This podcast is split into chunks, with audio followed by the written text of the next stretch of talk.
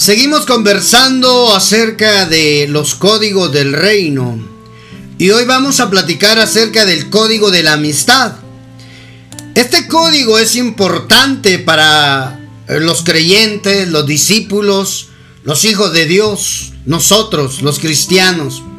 Poder aplicar estos códigos del reino nos hace a nosotros evidenciar el reino de Dios. Porque al final, hermano, nosotros fuimos arrebatados del reino de las tinieblas y traspuesto al reino de su Hijo amado, dice la palabra. Dios te tomó del reino, oiga, de las tinieblas y te puso en el reino de Jesús, el reino de Dios. Entonces tú y yo pertenecemos a un reino. Los que hemos recibido a Jesús como Señor y Salvador, a través de Él fuimos arrebatados del reino de las tinieblas para pertenecer al reino de Cristo Jesús. ¿Cuántos dan gloria a Dios?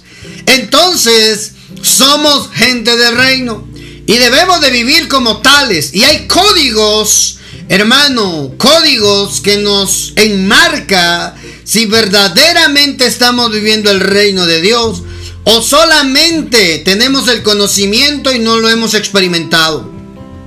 El reino de Dios tiene que ver, hermano amado, con la personalidad, con el carácter del cristiano.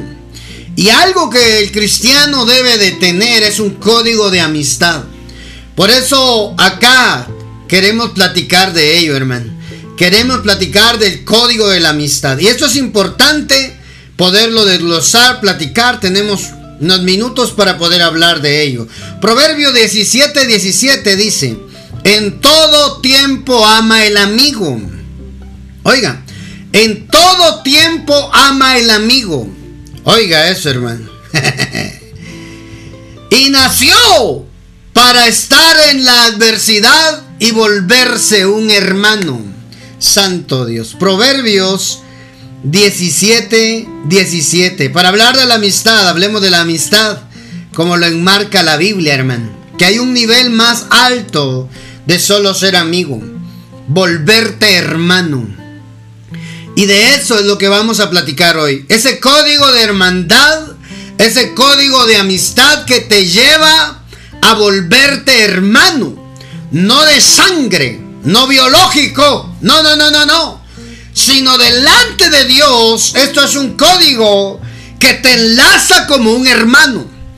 Mire lo que dice, el amigo ama en todo tiempo, no cuando le va bien, no cuando le va mal. Hermano amado, no cuando tienes dinero solamente. Y cuando ya no tienes, ya no sos amigo aceptado. Ya no te aceptan en el círculo, ya no te aceptan en el grupo. Te sacan de WhatsApp, te sacan de la iglesia. hermano amado, en todo tiempo. Cuando, mire hermano, esto de la amistad es bien delicado porque los amigos son la familia que uno escoge. ¿Sí? Anote eso, por favor. Y yo también lo voy a anotar. Los amigos son la familia que uno escoge, hermano. ¿Por qué? Porque usted no, no, escogió nacer en la familia a la cual pertenece biológicamente. Pero los amigos sí. Los amigos uno los escoge, uno permite que entre a nuestro círculo o nosotros los llevamos a nuestro círculo. Los amigos son la familia escogida por uno. Ya va a ver por qué bíblicamente lo vamos a ver. Tenemos que, hermano amado, saber que la amistad no es para algo temporal. No, es para cuando nos va bien, cuando nos va mal, cuando nos va regular y cuando nos va excelente, hermano. Ahí es donde se prueba la amistad. Cuando estás enfermo, tus amigos se enteran, te llegan a buscar, te llaman, están al pendiente, están al tanto, se preocupan por ti. Les duele lo que a ti te duele. O solo cuando es tiempo de celebrar están ahí contigo. Si solo cuando es tiempo de celebrar y tú los invitas y tú pagas y ¿verdad? Ahí están todos tus... Esos no son amigos, hermano, son aprovechados nada más. Pero cuando estás en el hospital, pero cuando estás en una crisis, cuando te está yendo mal, cuando te tocó llorar, sufrir, están ahí contigo. Apreciarlos y valorarlos, porque son contados con los dedos de la mano. Es decir, pocos, pocos hermano. Por eso tenemos que tener cuidado cómo escoger esa, esas personas que llamaremos amigos y que se volverán familia. El amigo ama en todo tiempo, número uno. Número dos, es un hermano en la adversidad. ¿Qué le parece? Es un hermano en la adversidad. Mm. Para ayudar en la adversidad nació el hermano, dice otra versión. ¿Ya vio? El amigo se vuelve un hermano en la adversidad. Quiero leer otras versiones para poder comprenderlo mejor. El amigo siempre es amigo. ¿Ya vio? Punto de partida. No solo cuando le conviene. No solo cuando le ayudas y cuando ya no le ayudas ya no sos amigo. ¿Mm? Te bloquea, te saca, te odia, te inventa problemas. El amigo siempre es amigo. Y en los tiempos difíciles es más que un hermano. Ay, hermano. ¿Cuántos necesitan un amigo? Bueno, la misma Biblia dice, el que quiere amigos, muéstrese amigable. Sí, mi hermano, si usted no tiene amigos, usted va a tener que abrir su círculo y mostrarse también amigable. El que quiera tener amigos, sea amigable. No empiece por que, ellos me inviten a mí a ser amigo. No, usted sea amigable. El amigo siempre es amigo y en los tiempos difíciles es más que un hermano. Lo dice la Biblia, hermano. Entonces no solo cuando le va bien, no solo cuando las cosas salen perfectas, ¿verdad? No, hermano. No, no, no, no, no. Por eso no se apresure a llamar a cualquiera amigo. Los amigos se prueban en la adversidad si son hermanos, si están en el tiempo de calamidad, si están en un momento duro. Ahí se mira si son amigos o no son amigos. Por lo menos preguntan por ti, dan seguimiento, cómo seguiste, no tienes dinero, buscan cómo hacer colecta para llevarte víveres. Hermano, te enfermas, te van a tocar la puerta, mira, no te he visto, estás bien. Eso es ser amigo. Santo Dios. Hermano, yo no sé cuántos tal vez han tenido mala experiencia con este tema, ¿verdad? Confiar nuestra vida, nuestras cosas a personas que considerábamos amigos. Y al finalizar solo se evidenció las intenciones de su corazón que no eran buenas. ¿Verdad? Que no eran de amigos. Porque el amigo no vela por sus intereses, sino los intereses del amigo de la otra persona. Y lo vamos a ver en la Biblia, hermano. Entonces, es más que un hermano en los tiempos difíciles. Por eso le decía, es la familia que uno escoge. Es tu segunda familia. Rodeate de gente así.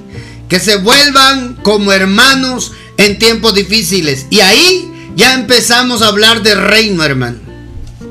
No es bueno que el hombre esté solo, dice la Biblia. No, necesita amigos necesita compañía. ¿Se acuerda?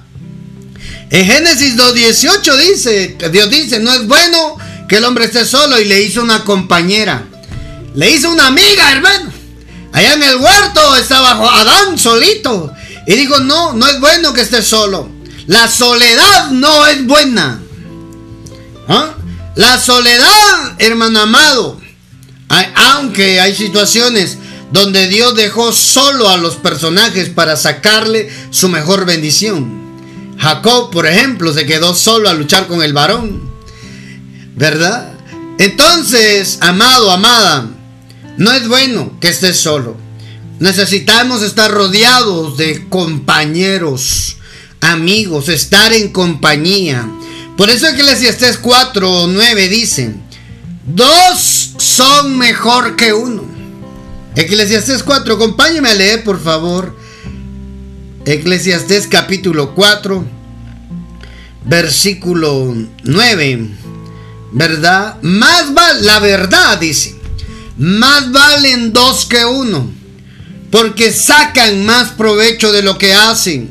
Además, si uno de ellos tropieza, el otro puede levantarlo, pero pobre del que cae y no tiene quien lo ayude a levantarse.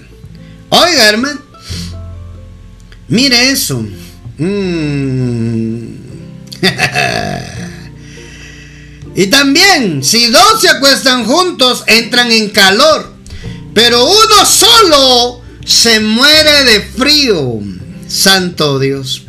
Una sola persona puede ser vencida, pero dos ya pueden defenderse. Y si tres unen sus fuerzas, ya no es fácil derrotarlas. ¿Ya vio, hermano?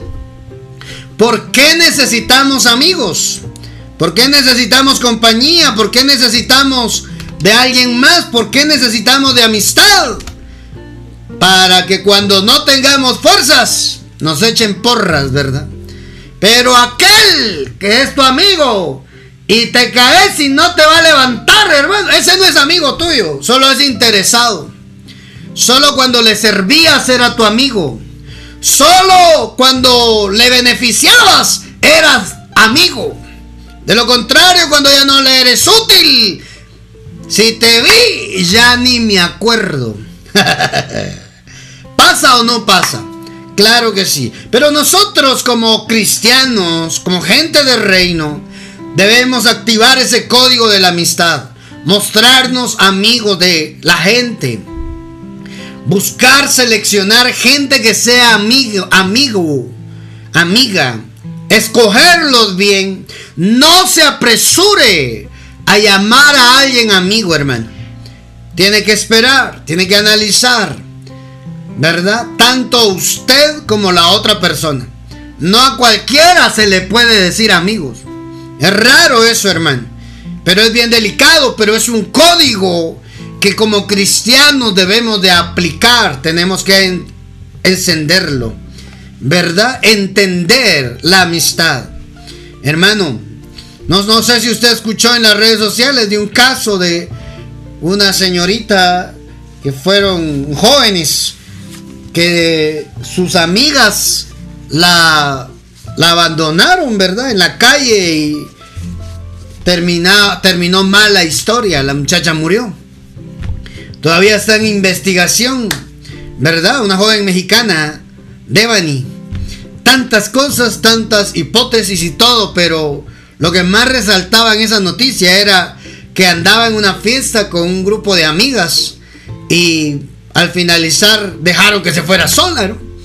Entonces ahí es donde le digo yo, para amigos así, ¿para qué amigos? ¿Para qué los enemigos, verdad? Pero tenemos que tener cuidado en esa parte, hermano.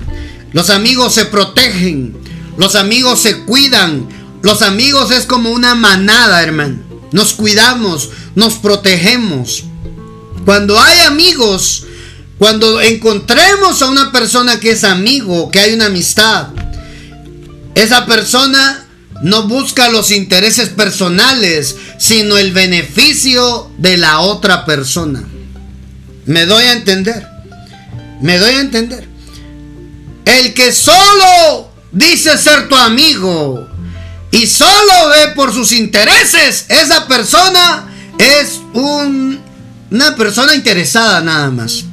Iba a decir otra cosa, pero mejor no lo digo porque estoy estoy en público. Mi amado, tenemos que tener cuidado. Escoger sabiamente ser amigos nosotros de alguien más. Si quieres tener amigos, sea amigable. Y prepárate, hermano, porque como cristianos a eso el Señor nos llama a tener ese código. La amistad, hermano. Que ahora vemos. La amistad, hermano, em, que hoy vivimos o hemos conocido, está como rota está desvirtuada. La amistad que la Biblia dice nos manda a que no velemos por nuestros intereses primeramente, sino los intereses de a quien llamemos amigo. Santo Dios. ¿Mm? Esa es la amistad de la Biblia, no la amistad. No es la amistad que ahora se ve, hermano. Una hipocresía total, ¿verdad? En las redes sociales. Imagínense, tenemos como 5 mil amigos de Facebook y tal vez solo le hablo como a 5, Padre Santo. Son contactos de Facebook. Me, te mandan invitación, me mandan invitación de Facebook. Yo no sé ni quién son. Y ahí dice, amigos en común. Hermanos, no, no somos amigos. Somos contactos de Facebook. Por eso yo antes de aceptar quien manda invitación voy a ver de qué trata, qué hace, ¿verdad? Si no tiene nada, si ni foto tiene. Imagínense, ¿verdad? Hablo de la red social Facebook. Si ni foto tiene en su perfil, ¿para, ¿para qué me voy a arriesgar yo a aceptar entre mis contactos a alguien que si ni él mismo se gusta para verse en su perfil? oh, hermano. Pero hablo en el término donde hay contacto. Hablo en el término en el cual podemos entrelazarnos, podemos ayudarnos, hermano. No es bueno que estar solo. Si tú un día te desanimas, tu amigo te va a buscar a la casa. No, no es tiempo de quedarse a ver fútbol, es Netflix. Es tiempo de es tiempo de ir a congregarse, es tiempo de ir a buscar al Señor. Yo te llevo. Es que no tengo carro, yo te llevo en el mío. Eso es ser amigo. El amigo es aquel que te acerca a Dios, no que te aleja de Dios. Esas son las amistades que tienes que valorar, que tienes que fomentar, que tienes que cuidar. ¿Verdad? Amistades de reino, amistades que te cuidan mutuamente, amistades que estemos dispuestos inclusive a dar nuestra vida. Ay, hermano, ahí si no, ese nivel sí es más alto. Pues ahí vamos a llegar, hermano. Hay un ejemplo de la verdadera amistad, ¿verdad? La, en la verdadera amistad somos sinceros, no nos ocultamos cosas, no buscamos hacer daño, al contrario, buscamos ayudar a la otra persona. Los amigos tienen que alcanzar ese nivel de ser incondicionales, dispuestos para ayudar. Nací para ser tu brother. en tus momentos difíciles, el amigo nació para ser su hermano, su brother. ¿Ah? ¿Cuántos tienen un brother? Ya está pensando usted en alguien, ¿verdad? El Big Brother. amado, amada. Esas amistades son las que tenemos que fomentar y cuidar. Hay una historia de una amistad. ¿Se acuerda de David y Jonathan? En la Biblia, Jonathan era el hijo del rey Saúl. Y David era un guerrero que había matado a un gigante llamado Goliat. Y estaba con profecía de que iba a llegar a ser el rey de la nación de Israel. Pero mientras Saúl estaba con vida, David no tomaba el lugar de rey. ¿verdad? Y ahí nace una amistad, una amistad entre David y Jonathan. Y hacen un pacto, hacen un juramento, hermano. David y Jonathan hacen un juramento, un pacto de amistad. Muchas personas tergiversan esta historia y hablan acerca de que David y Jonathan eh, usaban, no sé, lo dicen como que si fueran ¿verdad? Homosexuales o todo ese tipo de cosas, pero lo que no pueden ver esa gente es que ahí no habla de un amor de hombre con hombre, sentimental, erótico, no. Habla de una relación de amistad juramentada delante de Dios. ¿Mm? David y Jonathan hacen un pacto de amistad delante de Dios. Y cuando hay un pacto, ese pacto se respeta, hermano. Mm. Primera de Samuel 18 está lo que le estoy platicando. Leamos un poquito esta historia. Por favor, amado. Primer libro de Samuel, capítulo 18. La amistad de David y Jonathan. Desde el 1. Saúl ya no dejó que David volviera a su casa, sino que lo mantuvo cerca de él. De modo que Jonathan se hizo muy amigo de David. Tanto lo quería Jonathan que desde ese mismo día le juró que serían amigos para siempre. Oigan, pues lo amaba como a sí mismo. Ese es el secreto. Cuando uno se ama a sí mismo, uno no busca los, los intereses personales, busca el beneficio de la otra persona al cual llamamos amigo. ¿Se da cuenta? El secreto de la amistad entre David y Jonathan era que David, hermano, eh, Jonathan era el que estaba proponiendo, proponiendo la amistad. Entonces él dice, Jonathan lo amaba como a sí mismo. Eso es lo que muchos desviados en la mente tergiversan y quieren respaldar como este, este texto bíblico que Jonathan amaba, ¿verdad?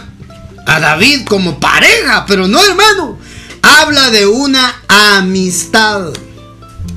En prueba de su amistad, Jonathan le dio a David su ropa de príncipe. ¿Ya vio? Él tenía algo bueno y lo quería compartir con su amigo David. David no tenía nada, hermano. David no tenía nada.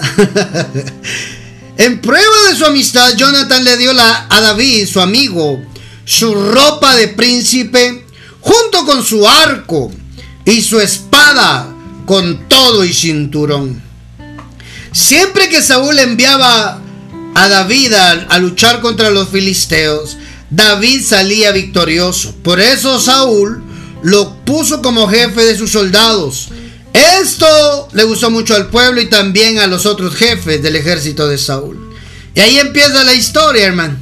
Viene Saúl, se empieza a sentir celoso, hermano, empieza a querer matar a David porque David regresaba en victoria y el rey Saúl se ponía celoso. E inclusive empezó a hacer que distanciara a Jonathan de David, su amigo. Ahí adelante en el primer libro de Samuel 20, el, mismo libro, solo que del 20, ya lo están, el rey Saúl está buscando hacerle daño a David. Y David se acuerda del pacto de amistad que habían hecho. Mire esto, David, primer libro de Samuel 21.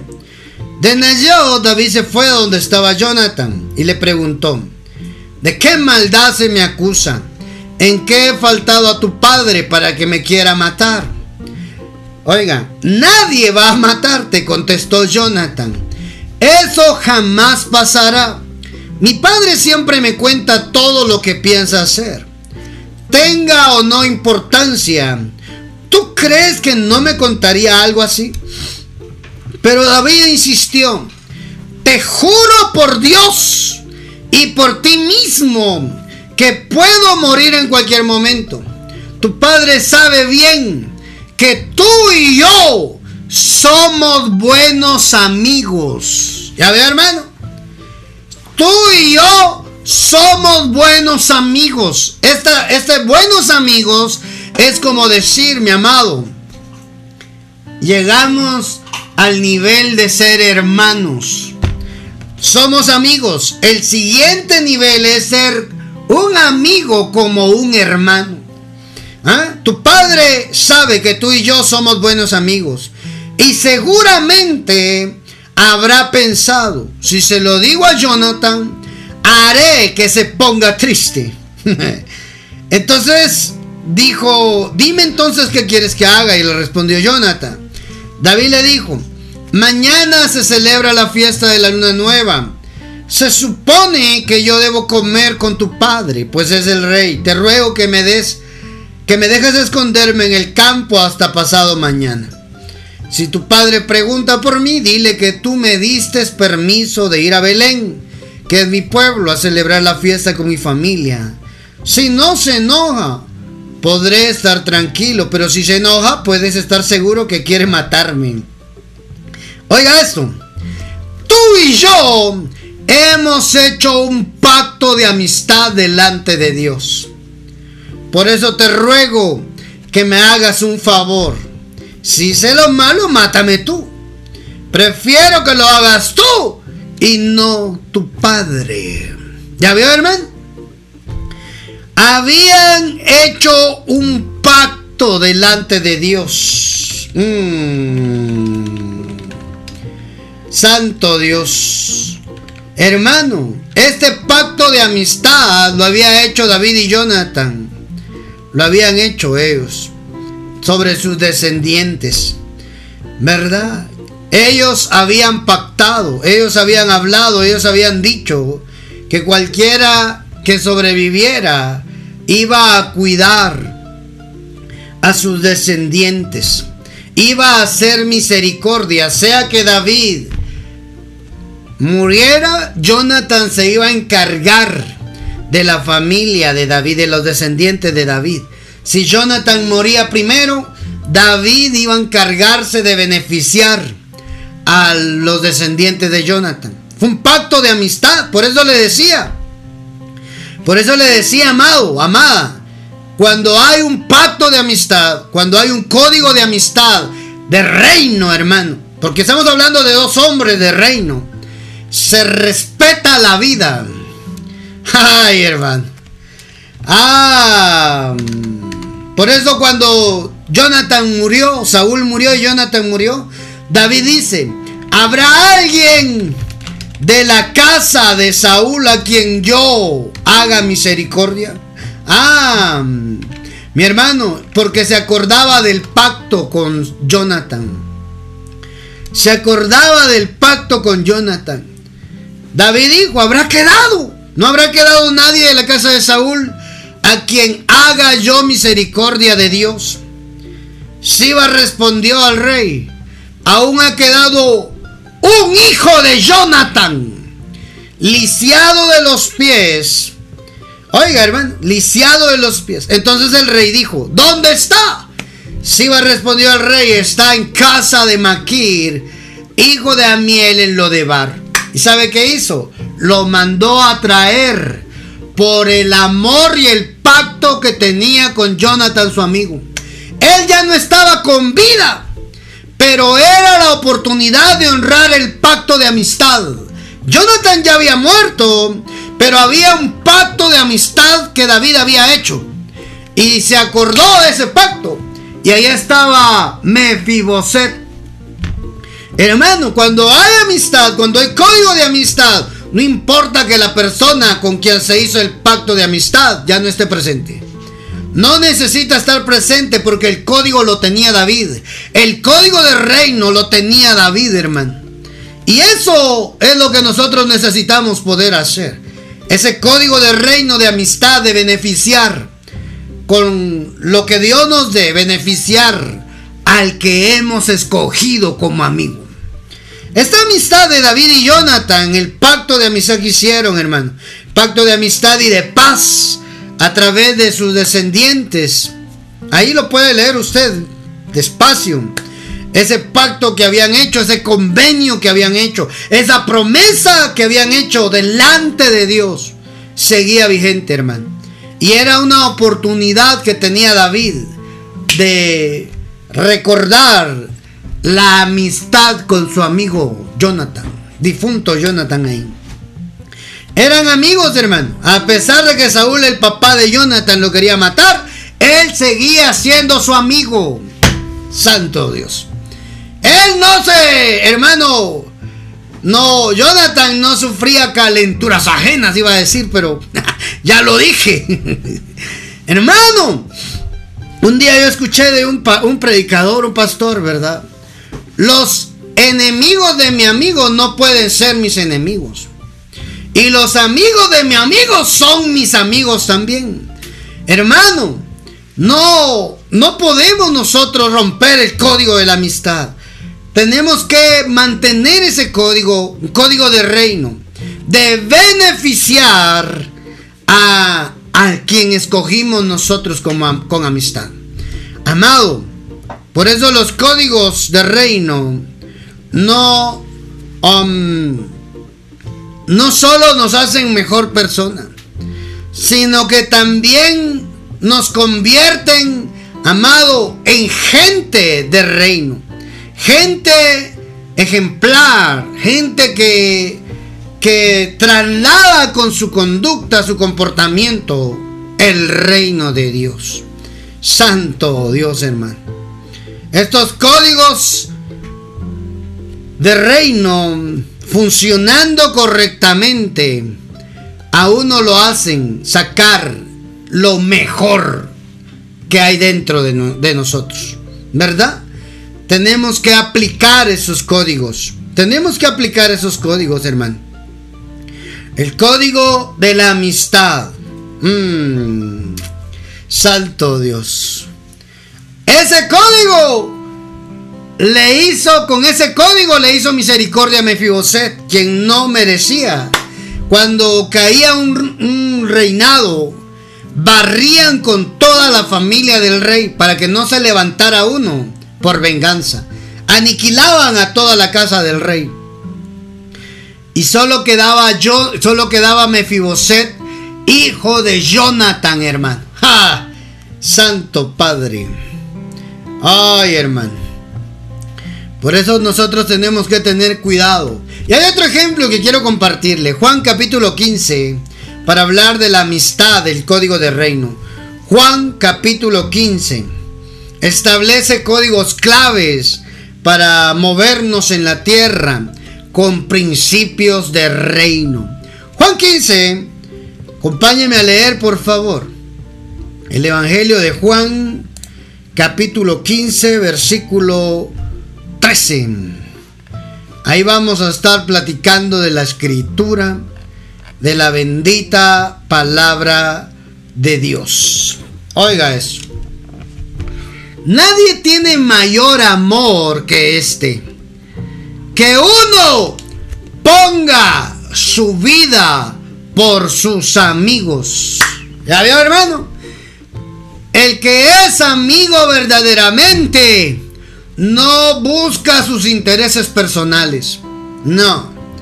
El que es amigo verdaderamente busca el beneficio de los que tomó y escogió como amigos. Nadie tiene mayor amor que este, que uno ponga su vida por sus amigos.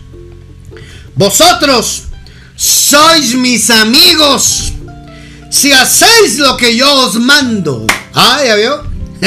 También es condicional. Ya no los llamaré siervos, porque el siervo no sabe lo que hace su señor. Pero os he llamado amigos, porque Todas las cosas que oí de mi Padre, os las he revelado, os las he dado a conocer. ¿Ya vio?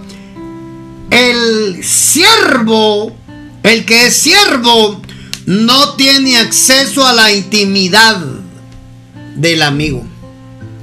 El que es amigo se muestra transparente, no anda ocultando nada, hermano. Es que yo pensé que te ibas a enojar. No, Así no funciona la amistad. Hay que ser transparentes. Mire eso. Yo les he dado a conocer a ustedes lo que el Padre me dio a conocer a mí. A las multitudes no.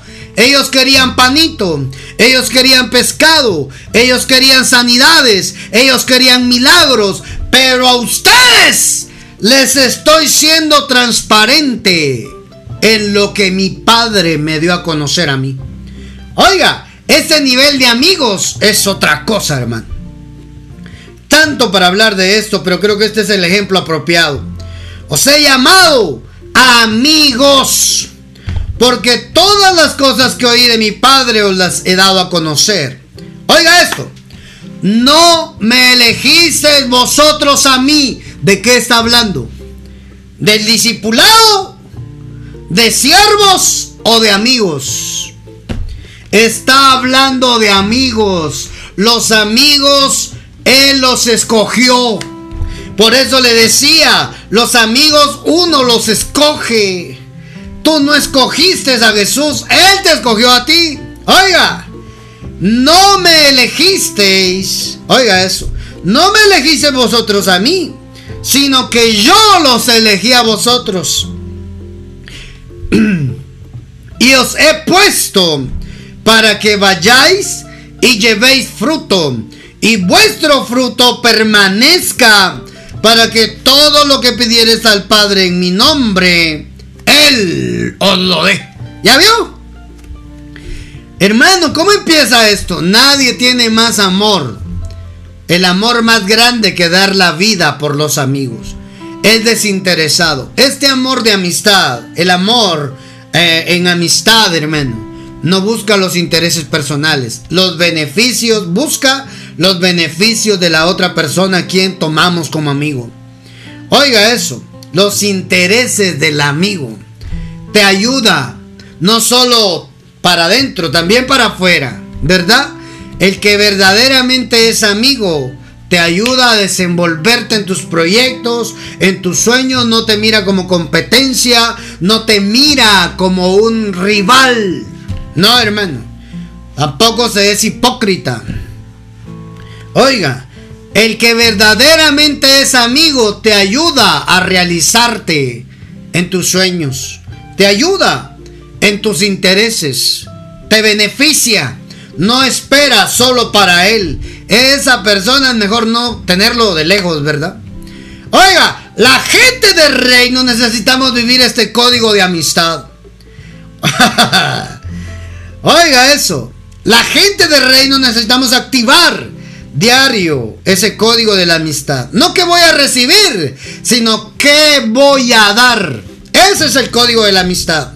No esperar yo recibir, sino tener la oportunidad de dar. Eso es amistad de reino. ¿Qué puedo dar yo sin esperar un beneficio? ¿Qué puedo dar yo desinteresadamente?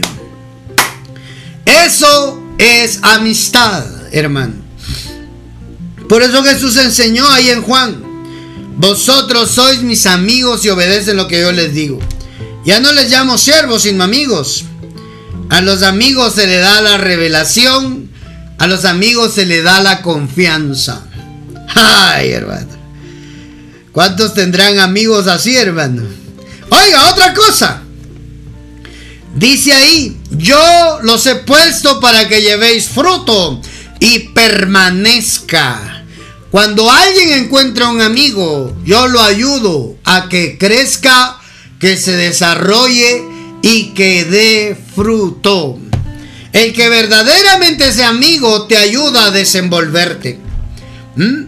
Un amigo da fruto y sus amigos también. No anda envidiando lo que al otro le salió bien. Al contrario, se alegra por los triunfos del amigo. Ay, hermano. ¿Ya vio? Cuando hay amistad verdadera, amistad de reino, se busca el fruto del amigo. ¿Mm? No para arruinarlo, no para envidiarlo, no para amargarle el fruto. No, hermano. No, no, no, no, no, no. Esa gente solo es gente interesada, disfrazada de disque amigos. No ha entendido el código, hermano.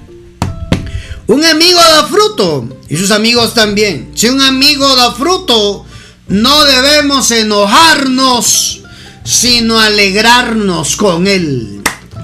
Cuando usted se alegra por los triunfos de su amigo, usted tiene activo el código del rey.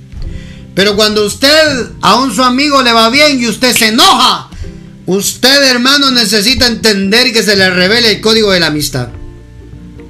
Porque buscamos que nuestras amistades les vaya bien y nos alegramos cuando les va bien. ¿Cuántos se alegran, hermano, cuando les va bien a un su amigo? ¿Mm? ¿Ya vio? ¿Ya vio? Un verdadero amigo se alegra con el fruto del amigo. No se enoja.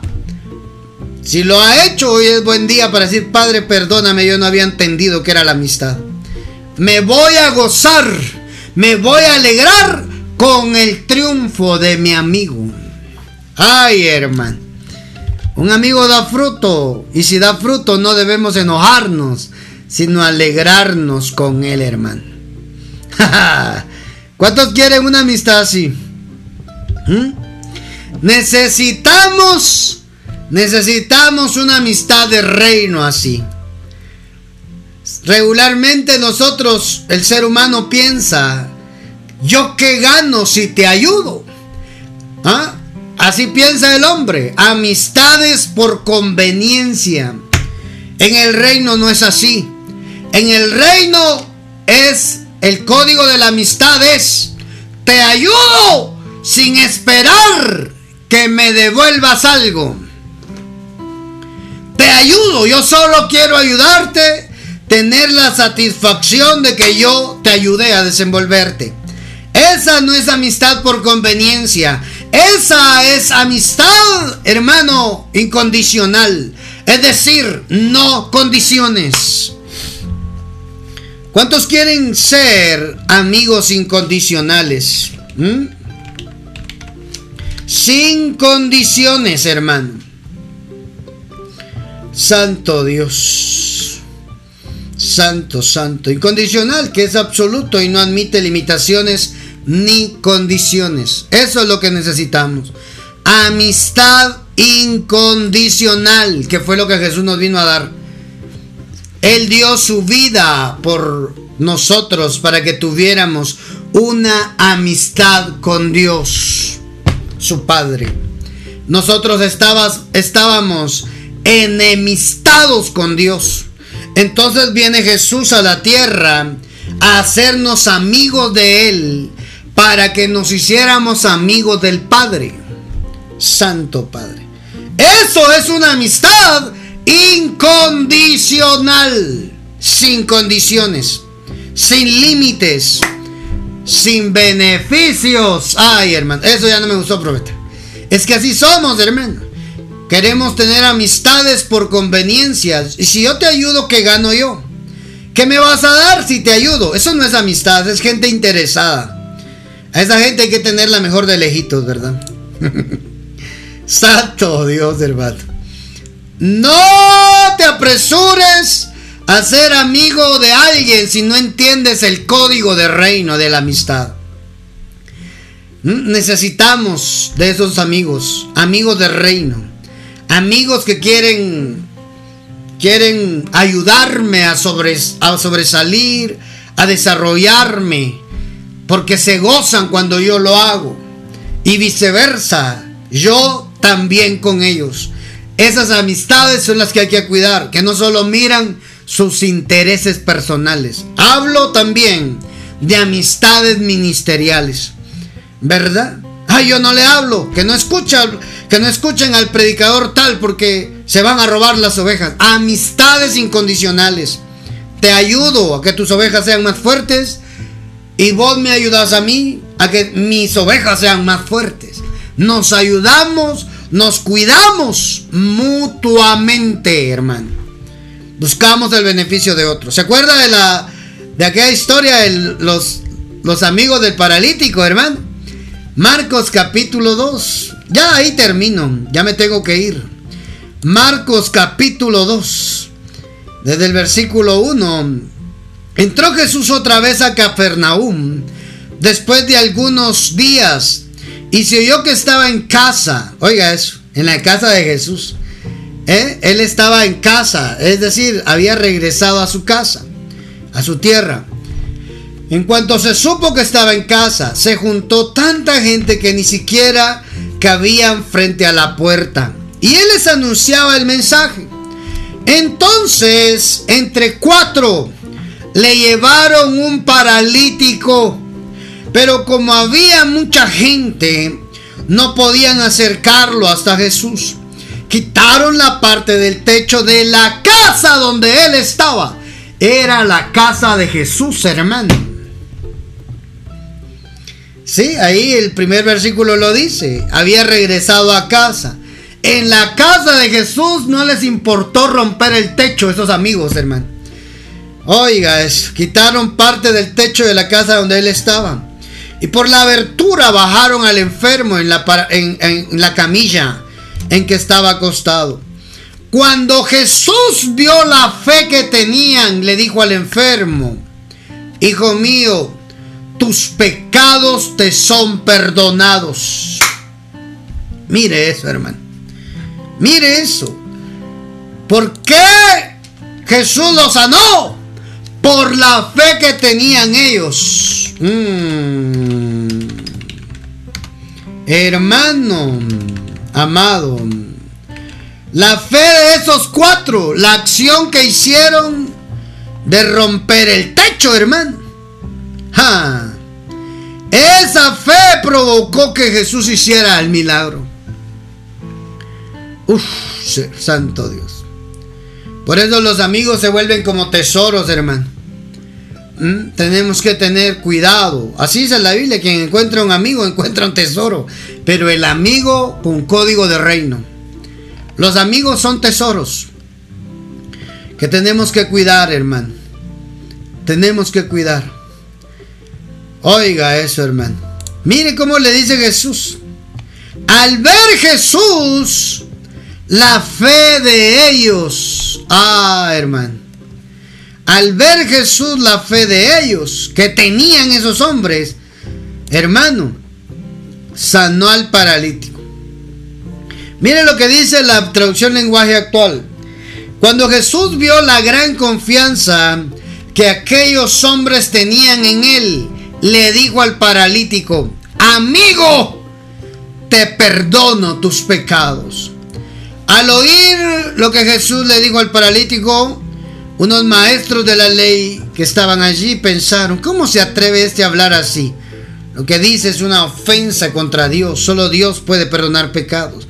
Pero él era él estaba diciendo, "Amigo, amigo, te perdono tus pecados." Santo Dios, hermano. Mm, ¿Qué fue lo que provocó el milagro en el paralítico, hermano? La fe que tenían ellos. Mm. Santo Dios. Esa fe es la que necesitamos nosotros. Necesitamos amigos así. Necesitamos gente que, que nos lleve a Jesús, no que nos aleje. La amistad que te lleva, que te lleva a Jesús es la que tienes que valorar. Cuídalos como un tesoro. La amistad es un código de cuidado. Yo quiero ver bien a mi amigo. Ese paralítico tenía cuatro amigos ahí. Tenía cuatro personas que estaban interesadas, que sabían que Jesús lo podía levantar. Pero el paralítico por sí solo no podía llegar. Entonces ellos dijeron, hagamos lo que tengamos que hacer, tengamos fe. Actuaron en fe y el paralítico, su amigo, salió de esa reunión caminando. Ese código de amistad, hermano, es un código de cuidado. Todos los que escucharon este podcast, este MP3, esto no, esto no es para cualquiera, esto es para gente que quiera vivir en la tierra el código de amistad. Muéstrase amigable. Sea amigable si quiere amigos. Y cuando encuentre un amigo, véalo como un tesoro. Alguien, hermano, con el código de reino de la amistad. Que busca tu beneficio y esto es mutuo. No busco mis intereses, no lo busco arruinar, lo busco beneficiar. Te bendigo, amado, amada. Que este mensaje te sirva para vivir acá en la tierra los mejores días de tu vida viviendo y aplicando el reino de Dios. Que se te note en el código de la amistad. Te va a ir bien. Estoy seguro que te va a ir bien. Vas a fructificar. Y te vas a rodear de gente que va a celebrar tus triunfos, que va a celebrar tus victorias, no te va a envidiar ni te va a arruinar. Te bendigo. Si tienes comentarios de este mensaje, escribinos tus mensajes, tus comentarios al WhatsApp de Ministerio Saba Padre, signo más 502 47 27 16 80. Si tienes petición de oración, mandanos tu petición de oración para que podamos orar por ti. Amigo, amiga que estás escuchando este podcast en Spotify, en radio, no sé qué medio. De lo que sí estoy seguro es que Dios hoy quería recordarte que acá en la tierra se puede ser feliz cuando nos rodeamos de amigos con el código de reino encendido. Un fuerte abrazo, bendiciones.